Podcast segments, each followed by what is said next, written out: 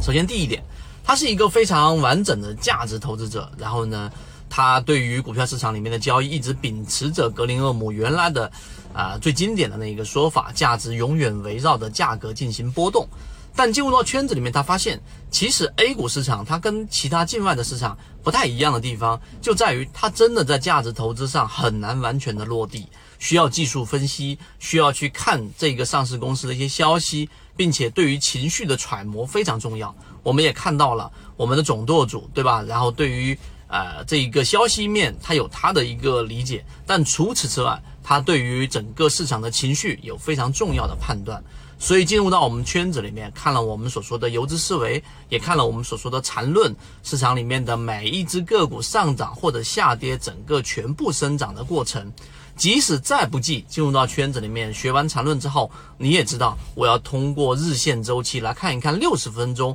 和三十分钟，甚至十五分钟级别里面到底 K 线图是怎么走出来的，在上涨过程当中有没有量能的衰竭，在下跌的过程当中有没有出现第一类型跟第二类型的买卖点出现和背驰等等。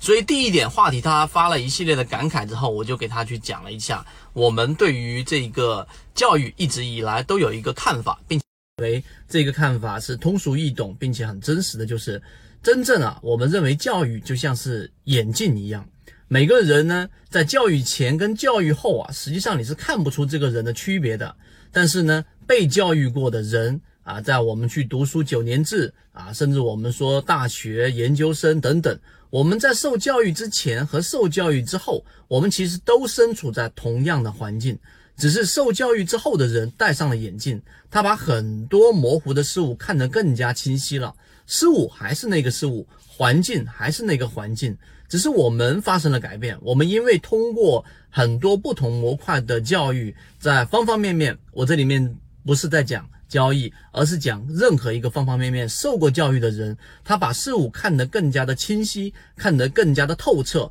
但是呢，没有受过教育的人，他说我跟你在同样的环境里面啊，我们接触的是一样的事物，所以我们之间好像没有什么区别。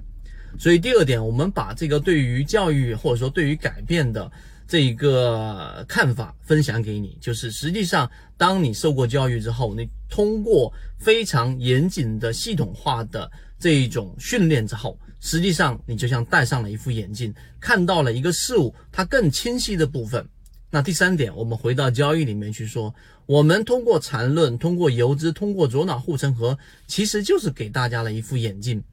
后面我们还会增加这个不同的眼镜给大家。那这个时候你看到了一棵树，对吧？我相信大家应该也看过《Lucy》这一部电影，对吧？那这部电影里面呢，其实当他的大脑开发到了百分之六十，还是百分之七十的时候，还是百分之四十的时候，当他看到的树就不再是一棵树了，而是看到这棵树里面的所有的脉络。那看到了一个人，他也不仅仅看到了一个人，还看到了他身体哪里不舒服。那这个就是我们说教育最终的目的和对人发生的改变。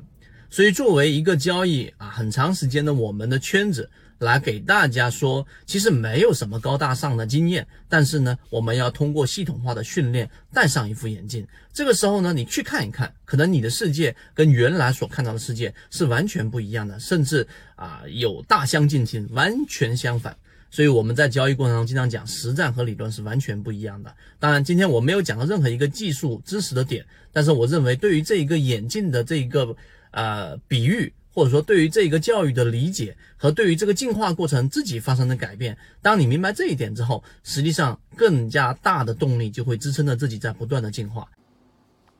如果你想知道这些内容，并且进一步去了解。由于平台原因，公众号的位置老莫财经互相转告一下就可以了。